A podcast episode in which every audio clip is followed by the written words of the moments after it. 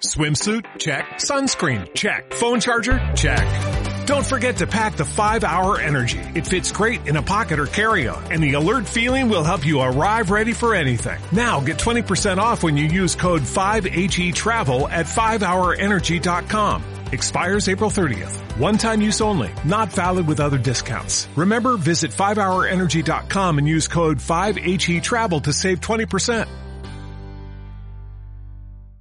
Dieta Casano en la cuarentena, intentando hacer nuevos contenidos y hoy vamos a hablar de algo que a mí francamente me hace mucha gracia en el fútbol, que son los apodos. Vamos a hablar de apodos del fútbol italiano, 20 apodos del fútbol italiano, algunos los conoceréis y algunos no. Venga, vamos allá.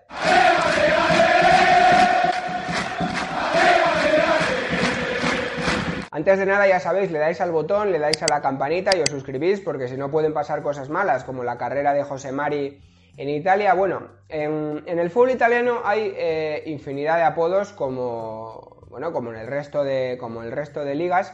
Y voy a repasar hoy aquí algunos de los que a mí más me gustan, muchos son conocidos y otros no tanto.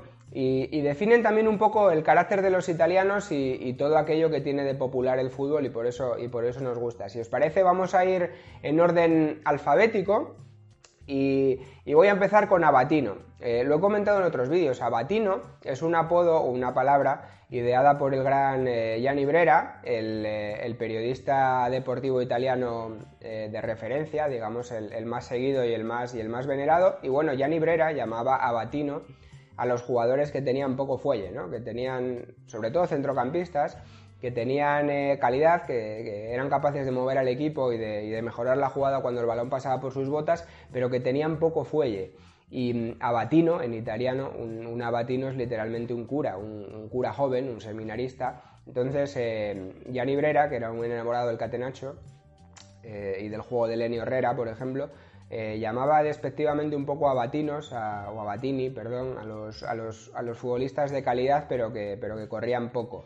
Los llamaba directamente seminaristas y el abatino por excelencia pues fue Gianni Rivera, ¿no? la, estrella, la estrella del Milán, aquel futbolista de fútbol tan elegante. Con la A también, Animale. Lo comentamos en otros vídeos, en un vídeo dedicado especialmente a él. Animale es Pasquale Bruno, lo Animale, el central del Torino primero. Eh, y, más tarde de otros tantos equipos. Un central que, eh, por, ejemplo, antes de jugar en el Torino jugó también en, la Juventus y seguramente el futbolista, el defensa más violento de toda la historia de la Serie A, o al menos de toda la historia de la, de la Serie A que yo, que yo he conocido. Un, jugador que además hizo gala de, eh, del carácter violento también fuera de los terrenos de juego, con declaraciones siempre altisonantes, y digamos que un poco se dedicó a cultivar la fama de, futbolista, de futbolista violento, un poco la, sería el equivalente de Vinnie Jones en Italia. Y a Pasquale Bruno le llamaban eh, lo animale, se lo pusieron los compañeros porque tenía un cierto eh, parecido físico con Pasquale Barra, que era un sicario de la, un sicario de la Camorra. Entonces allí iba Pasquale Bruno por los campos de Italia con su apodo de, de o animale, y sabías que te tenías que andar con pocas bromas cuando pasabas a, su lado. Con la A también tenemos l'Aquila Calva. ¿Quién puede ser el águila calva del, fútbol italiano? Hay muchos, hay muchos eh, candidatos. Uno podría ser Viali. Eh, y hay mucha gente que estuvo a punto de ser l'Aquila Calva. Por ejemplo, Conte. Si, no llega a sonar... la fórmula del crecepelo eh, sobre la bocina para, salvar a Conte podría haber sido la Cuila Calva, pero no, la Cuila Calva es Atilio Lombardo. Qué gran futbolista era Atilio Lombardo en, la Lacho, por supuesto, y mucho antes en la, en la Sampdoria. Un jugador incansable, muy técnico y, también de un gran físico, ¿no? Para trabajar toda la, banda, eh, toda la banda. Y le llamaron la Cuila Calva y luego más tarde cuando fue a jugar a Inglaterra em, al Crystal Palace eh, siguieron manteniendo ese apodo para, el gran, para el grandísimo Atilio Lombardo. Bueno, Banana, ¿qué sería una lista de apodos, eh, de apodos sin, una alusión a los, a los órganos genitales masculinos? Bueno, pues Banana no es otro que Walter Macharri, el ahora entrenador del Torino, cuando, cuando jugaba al fútbol le apodaban Banana eh, por razones obvias y que yo creo que no merece la pena ni comentar. Bueno, Velo Dinote. Velo Dinote es uno de los mejores apodos y de los más graciosos del, fútbol italiano y se lo debemos, como tantas otras ocurrencias, al abogado Agnelli, el dueño de la Juventus, en una gira por Estados Unidos en 1983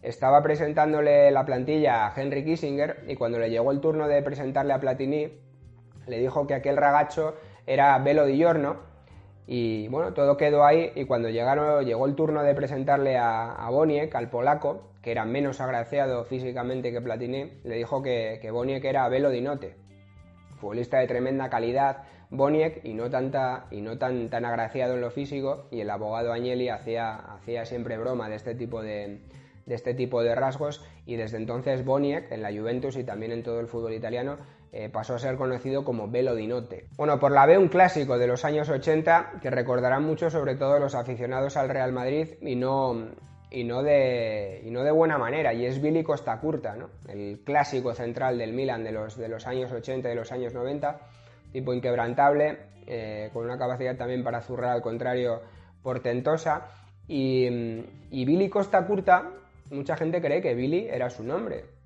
de alguna manera, pese a ser, pese a ser italiano. Y no, Billy Costa Curta se llamaba así porque cuando Costa Curta estaba en las inferiores del Milan y en, los equipos de, cantera, su entrenador eh, no confiaba demasiado en sus capacidades. Y, como Costa Curta era un tío ya alto y fornido, eh, el entrenador siempre le, mandaba, siempre le mandaba jugar a la Billy, que era el equipo de baloncesto de, de Milán. Andate a jugar a la Billy y desde entonces eh, se lo repetía tanto el entrenador a Billy Costa Curta que acabaron llamándole todo el mundo Billy y, bueno, realmente luego prosperó y de qué manera dentro del fútbol. Otro milanista con, apodo maravilloso es Alberigo Evani, lo recordaréis del, Milan de, los años 80 y a Evani le llamaban Bubú porque tenía un cierto parecido físico con el personaje de, con el personaje de dibujos animados de Hanna-Barbera con el con el eterno amigo de Yogi, Bubu Alberigo Evani. Camionista. Camionista es un apodo eh, que quiero tocar algún día seguramente en un vídeo que quiero hacer con Antonio Agredano hablando de porteros italianos del, fútbol de los años 90. ¿Y quién era el camionista, el camionero del fútbol italiano? Pues era Angelo Perucci, que tenía un físico fornido, digamos, y los, compañeros de equipo eh, siempre decían que tenía físico de camionero. Angelo Perucci, gran portero, grandísimo portero en Italia en los años 90. El Cobra, yo creo que he decidido hacer este vídeo casi por el apodo del Cobra. En España, eh, un famoso Cobra fue la Cobra Ilie, ¿no? que recordaréis, ¿no? Aquel apodo que le puso Ranieri al delantero del, eh, del, Valencia. Bueno, en Italia el Cobra era Sandro Tovalieri, un delantero de la Roma en, los años 90 y un clásico de, las delanteras de, equipos menores eh, a lo largo de toda Italia. Eh, para que os hagáis una idea, Tovalieri era eh, morenito, melena, todo muy años 80, cadena al pecho y además su apodo era el Cobra y metía goles. Yo creo que no se puede pedir más para, para, un hombre nacido en los años 80 ser como el Cobra Tovalieri. Por la F, un clásico de este canal, ¿qué os vamos a decir? ¿Quién va a venir por la F? Pues por la F está el inigualable Antonio Casano, Fantantonio. Bueno, yo sé que, muchos, eh, sobre todo en España, eh, tienen a Antonio Casano por un bufón y la verdad que eh, esa es solo una parte del, carácter de Antonio Casano porque yo conozco muy pocos futbolistas que si se hubieran dedicado realmente en cuerpo y alma al fútbol podrían haber sido mejores que Antonio Casano. Realmente Antonio Casano fue seguramente el futbolista italiano más talentoso de su generación, eh, de los años 2000 en adelante. Y, realmente solo su paso por el Madrid y, todas las tonterías que ha hecho fuera de los terrenos de juego eh, le han privado de ser un, gran futbolista, como demostró en la Sampdoria, como demostró en el Parma, como demostró en la selección italiana y por supuesto en la Roma, haciendo pareja con Totti, una de las mejores parejas seguramente del fútbol italiano en cuanto, en cuanto a calidad. Antonio Casano, pues bueno, nunca pudo demostrarlo en equipos de gran nivel pero, era un jugador eh, diferente, con, todo, con todo para jugar en ataque y una imaginación prodigiosa, un tacto con la pelota y una sutileza para hacer jugadas tremenda, ¿no? Más allá de, su conocido carácter, de sus casanatas y de lo, cachondo que es Antonio Casano, em, seguramente es mi jugador, mi jugador favorito y, y, por eso le dedico el canal, más allá de las burlas por su estado físico y por comer croissants a las 2 de la mañana. Te queremos, Fantantonio. Kalashnikov, Kalashnikov, ¿quién puede ser? Tiene que ser alguien ruso. Y en Italia Kalashnikov era Igor Kolivanov, el mítico delantero soviético del Foya, del Foya de Zeman, de, del Bolonia, de tantos otros equipos, ¿no? Futbolista también con, muchísima calidad y que, y que, los hinchas pasaron a apodar eh, Kalashnikov por la, por la calidad que tenía de cara a puerta. Por la M no podemos olvidar a Marco Materazzi. Marco Materazzi sabéis que le apodaban Matrix por, eh, bueno, pues por la, por la tremenda adicción que tenía a repartir guantazos y estopa por todos los campos de Italia, un, un central realmente, ¿cómo decirlo?, desprejuiciado. Eh, algunas de las entradas de, Marco Materazzi, y no precisamente la, lo que provoca el cabezazo de Zidane en, aquella final, del, en, aquella, en aquella recordada final, eh, muchas de las entradas de Materazzi eran tremendas, sencillamente inaceptables en, cualquier terreno de juego, pero la verdad que era un tipo siempre muy querido en los equipos donde jugaba, tanto en el Perugia como en el, como en el Inter. Y cuando empezaron a llamarle Matrix, pues él eh, lo acogió de buen grado. Decía que, que realmente estaba orgulloso de llevar ese apoyo, que había visto la película y que realmente se sentía muy identificado con la manera de repartir que había en Matrix y que él aplicaba a su trabajo diario. Por la M nos viene también el metrónomo. Metrónomo tiene que ser alguien del centro del campo, ¿no? Alguien que, lleve la manija del equipo, que tenga inteligencia. Y el metrónomo en Italia era Demetrio Albertini, lo recordará la gente del Atlético Madrid y, sobre todo, evidentemente, los aficionados del Milan, porque fue el, capo del centro del campo junto, junto, con Boban en uno de los últimos grandes, grandes equipos del, del Milan. Un futbolista eh, menudo, pero, pero que superaba las limitaciones físicas que tenía para jugar al fútbol con una gran inteligencia y sobre todo con un, gran pase, una capacidad de darle, de darle ritmo a la jugada eh, pues muy apreciada y sobre todo en el fútbol de, en el fútbol de, aquellas, de aquellas épocas que realmente era mucho más directo que el, que el actual. No había tanta, no había tanta em, preocupación por, por elaborar demasiado la jugada y muchas veces el centro del campo era, era un lugar eh, de paso ¿no? para la pelota, un lugar donde la pelota no se, no se detenía demasiado tiempo. Bueno, eh, Demetrio Albertini era los que, de los que conseguía eh, organizar el equipo desde el centro del campo. Pendolino, seguimos con grandes mitos del, em, del, fútbol italiano y en este caso también del fútbol brasileño y mundial. Dos mundiales a sus espaldas y no hablamos de otro que, que de Cafú. En, Roma le llamaron el pendolino porque pendolino eran los trenes de alta velocidad que, bueno, tenían capacidad para doblarse en las curvas, eran trenes muy avanzados eh, para la época y eran bastante, no era, no era un tren de alta velocidad como hoy los conocemos, pero era un tren em, muy, muy, muy avanzado para la época y a Cafú le llamaban pendolino pues por razones evidentes, por la velocidad y la capacidad para, para hacer suya toda la banda derecha del ataque en la Roma y posteriormente en el Milan donde lo ganó todo. Bueno, por la P un clásico del, fútbol italiano como Alessandro Del Piero, Pinturicchio, lo sabéis, ¿no? El, apodo, el apodo de toda la vida de este, de este enorme futbolista, de este, de este grandísimo jugador de la Juventus y la selección italiana.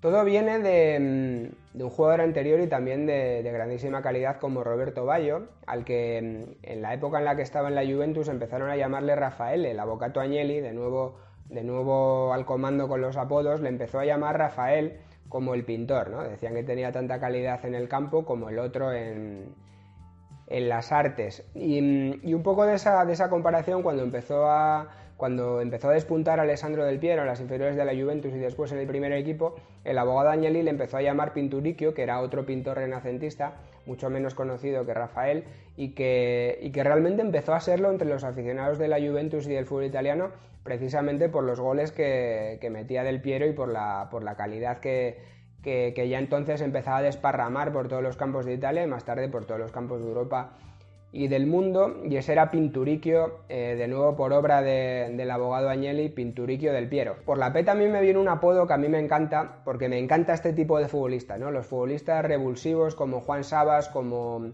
como Robiati en la, en la Fiorentina, como tantos y tantos otros, y uno de esos revulsivos en el Milan era Daniele Masaro, y por eso le llamaban Providencia, Providencia Masaro.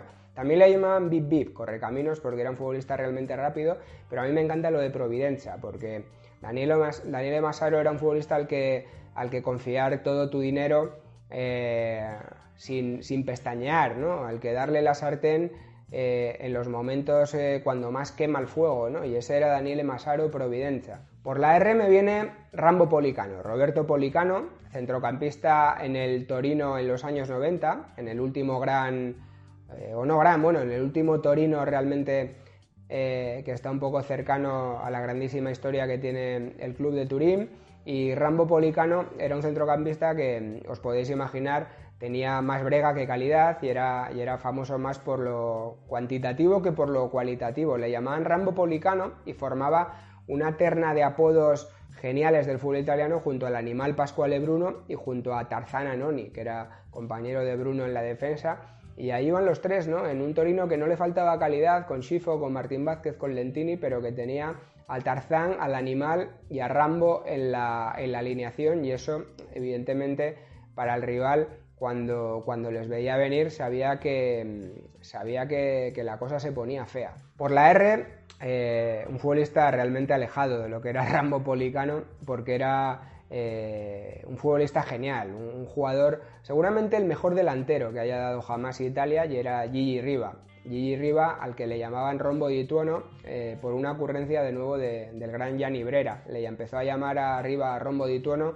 por, la potencia de su tiro, que era como un trueno, un rombo de tuono en, Italia. Y es cierto, Gigi Riva eh, pasará la historia del fútbol por, evidentemente, por su puntería, su capacidad goleadora, eso por una parte, eh, por, la, por, la, habilidad que tenía para marcar goles en acrobacia, de, cualquier manera y en cualquier posición, también por bueno, ganar la liga con el Cagliari, que eso es tremendo, ¿no? El Cagliari lo sabéis, es una realidad menor del fútbol italiano, lo es y lo ha sido siempre, a pesar de que por ahí han pasado futbolistas grandes como Francescoli como, y, luego gente de gran talento, ¿no? pues por ejemplo como Darío Silva o, Luis Oliveira, pero, pero el Cagliari nunca ha sido gran cosa en el fútbol italiano, de hecho Cagliari eh, tampoco em, ha sido una realidad que los italianos tengan muy presentes, digamos que al ser una isla cerdeña siempre han estado un poco apartados del resto del país y allí mandaban a los carabineros, a los carabinieri, por ejemplo, cuando, cuando cometían alguna, alguna falta, era un lugar de destierro, Cagliari, así que así estaban las cosas también cuando se fue allí a jugar Gigi Riva y sin embargo el equipo mejoró tanto con él en la delantera que llegaron a ganar la liga en los años 60 con el grandísimo, con el enorme Rombo di Tuono en ataque. Por la S, un futbolista eh, no de gran calidad, pero sí de un tremendo carisma y de un derroche y una entrega superior, como Angelo Di Livio en la Juventus de los años 90. Angelo Di Livio los compañeros le llamaban il soldatino, porque era el perfecto gregario, un jugador que corría lo suyo, corría lo tuyo y corría lo del compañero, un futbolista todo derroche y, en el que confiar siempre, ¿no? Siempre se iba a partir la cara por ti el soldatino Di Livio y yo creo que si yo habría, si hoy hubiera habido, si entonces hubiera habido los, los GPS que hoy se ponen casi todos los futbolistas, incluso los futbolistas más vagos, Dilivio lo, lo habría roto, directamente habría roto todos los registros porque era un futbolista junto con Conte en aquel equipo, en aquella Juventus, futbolista incansable el soldatino.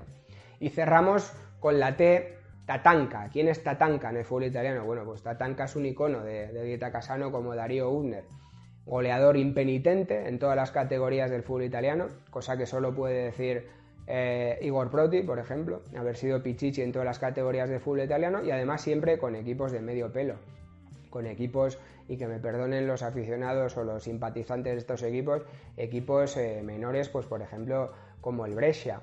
Y Darío Unner em, siempre metía goles en todos estos equipos. Sin embargo, luego, eh, lo mismo que le pasó a Proti, cuando dieron el salto a un equipo mayor, en el caso de Proti fue el Alacho, en el caso de, Tatanka fue, fue el Milan, eh, la cosa no funcionó. Parecía que estaban hechos para destacar en realidades menores. Em, esto es una cualidad de los, de los bombers de provincia, de los cuales Darío Unner era máximo exponente. Bueno, le llamaban Tatanka em, porque era un bisonte. Y Tatanka es la palabra que usan los nativos norteamericanos para referirse a los bisontes. Y así era como jugaba un poco Darío Unner. Lo, lo podéis ver en vídeos, ¿no? Más que atacar el balón, lo embestía. Y más que más que adentrarse en el área, digamos que pisaba y machacaba el terreno de juego ¿no? con, la, con la potencia que tenía el tren inferior para llegar al área. Era un jugador realmente especial. Eh, eh, no, muy, no muy vistoso, no, no, muy elegante, pero con una puntería y unos recursos para rematar a puerta inigualables. Y bueno, ahí están las cifras de goles de, de Darío Umner para, corroborarlo, Darío Umner, por ejemplo, un futbolista también bastante poco profesional, en la línea de, los ídolos que manejamos por aquí en Dieta Casano, y que fumaba mucho, fumaba mucho como lo hacía Cruyff o como lo hacía, como lo hacía Robert Prosinecki, y además no lo escondía. En fotos le podéis ver con la cajetilla de Malboro eh, presumiendo de ello. Incluso la biografía de Ancelotti hay una anécdota buenísima en, la cual Carleto coge a, coge a, Umner fumando en el baño y este no solo no es que nos avergüenza, sino que presume de ello y le dice, mira Carleto, yo eh, he hecho esto toda mi vida, el cigarro y el café antes del partido y ahora, ahora no voy a cambiar porque realmente mi sitio no es el Milan, mi sitio son otros equipos.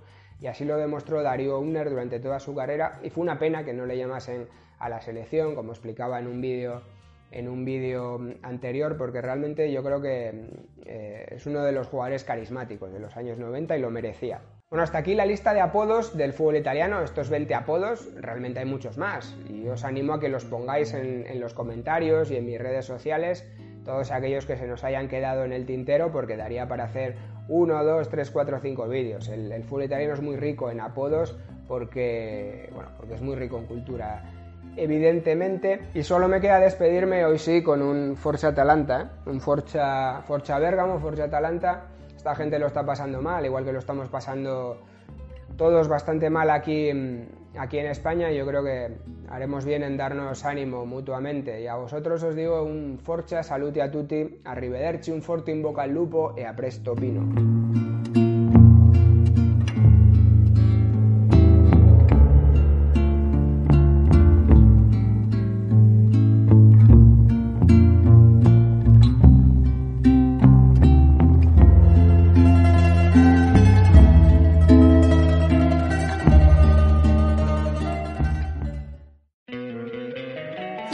Encantaría tener 100 dólares extra en tu bolsillo? Haz que un experto bilingüe de TurboTax declare tus impuestos para el 31 de marzo y obtén 100 dólares de vuelta al instante. Porque no importa cuáles hayan sido tus logros del año pasado, TurboTax hace que cuenten. Obtén 100 dólares de vuelta y tus impuestos con 100% de precisión. Solo con Intuit TurboTax. Debes declarar para el 31 de marzo. Crédito solo aplicable al costo de la presentación federal con TurboTax Full Service. Oferta sujeta a cambios o cancelación en cualquier momento.